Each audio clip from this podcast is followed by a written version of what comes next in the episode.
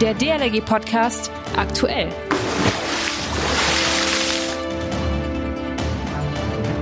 Alle Türen sind aufgebrochen, alle Schränke wurden durchwühlt. Sowas habe ich persönlich noch nicht erlebt. Sagt Andreas Viertelhausen, erster Vorsitzender der DLRG Ortsgruppe Wetzlar. Und damit herzlich willkommen zum DLRG Podcast aktuell heute am Mittwoch. Hier ist Achim Wiese aus dem DLRG-Studio und ich grüße euch alle mit einem fröhlichen Moin. Ja, was ist passiert dort in Wetzlar bei den Jungs und Mädels? Kriminelle brechen vermutlich durch die Fahrzeughalle in die DLRG-Station ein, verwüsten alles, nichts ist mehr an Ort und Stelle, alle Türrahmen sind defekt und müssen ausgetauscht werden.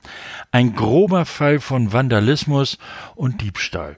Der Ortsgruppe entsteht ein gewaltiger Schaden. Wir sind sehr betroffen, dass eine Hilfsorganisation wie die DLRG so zum Ziel von Einbrechern wird. Woher soll nun das Geld kommen, alles wieder instand zu setzen? Gerade weil die Ortsgruppe auf ein neues Vereinsheim gespart hat, dieses Geld fließt nun in die Beseitigung der Schäden und den Ersatz von benötigten Geräten. Dennoch oder gerade deshalb kann die Ortsgruppe finanzielle Hilfe aus der großen DLRG-Familie gebrauchen. Also helft uns helfen.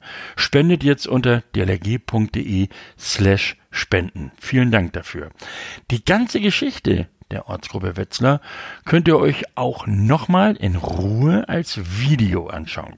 Klickt euch also rein bei DLRG Tube, das ist nämlich unser YouTube-Kanal. Dort ist seit heute ein neuer Film zu diesem schlimmen Vandalismusfall online. Das DLRG Wiki. HDL, MFG, PVC. In unserem Alltag begegnen uns viele Abkürzungen. Die meisten, die kennen wir. Einige aber eben auch nicht. Hinzu kommen oft noch schwierige Begrifflichkeiten.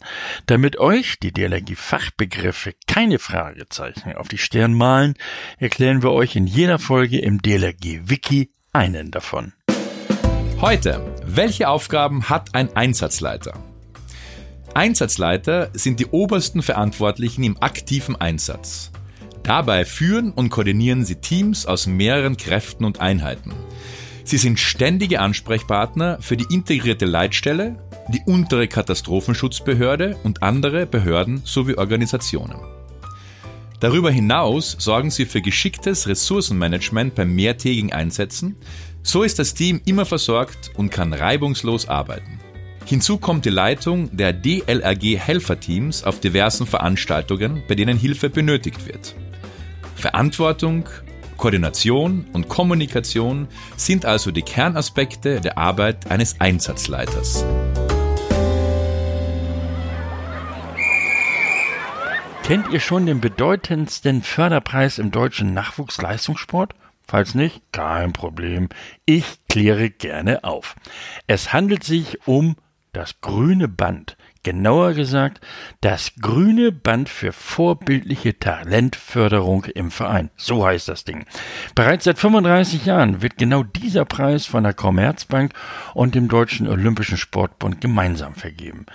So sollen auch dieses Jahr insgesamt 50 Vereine für ihre exzellente Nachwuchsarbeit ausgezeichnet werden. Und ich sag euch, das lohnt sich. Es gibt nicht nur einen schicken Pokal, sondern auch einen Förderpreis in Höhe von 5000 Euro.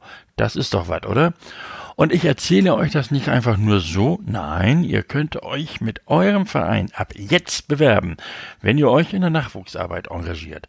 Bis zum 31. März können sich nämlich Vereine oder Vereinsabteilungen über ihren olympischen oder nicht olympischen Spitzenverband bewerben. Eine Jury aus renommierten Sportexperten wählt dann die 50 Gewinnervereine aus. Den Link zu den Bewerbungsunterlagen findet ihr in der Podcast-Beschreibung. Schaut euch das einfach mal an und falls ihr euch bewerbt, wünsche ich euch jetzt schon ganz viel Erfolg. Es lohnt sich, eure Vereinskasse würde sich sicherlich sehr freuen. Wo und wie bilden wir nur unseren Nachwuchs aus? Und unsere Retter von morgen brauchen einen Ausbildungsturm. Dieser Hilferuf aus Rerik an der Ostsee kam beim Bundesverband der DLRG an. Und das ist schon wie so ein echter SOS-Notruf. Was war passiert? Diese Frage geht an Claudia Röpke, der Vorsitzenden der örtlichen DLRG in Mecklenburg-Vorpommern. Ja, was war los? Wir haben uns frisch gegründet und brauchten alle Hilfe, die wir bekommen konnten. Wir hatten kein Vereinshaus und wir wollten natürlich auch in der Ostsee trainieren. Und dazu hatten wir mit der Stadt ausgemacht, dass wir einen alten Rettungsturm uns selber aufbauen können. Ja, und dazu brauchten wir einfach Hilfe und Unterstützung vom Landes- und Bundesverband. Und ein weiterer Notruf ging auch bei uns ein, dieses Mal von der DLRG Ortsgruppe Bitterfeld-Wulfen. Kriminelle hatten die Wachstation zerstört und alles vernichtet bzw. Rettungsgeräte gestohlen. Wie insbesondere auch die Förderer der DLRG hier geholfen haben, das erfahren wir am kommenden Sonnabend im DLRG-Podcast im Gespräch. Jetzt schon mal vormerken und dann einschalten, somit versäumt ihr nichts.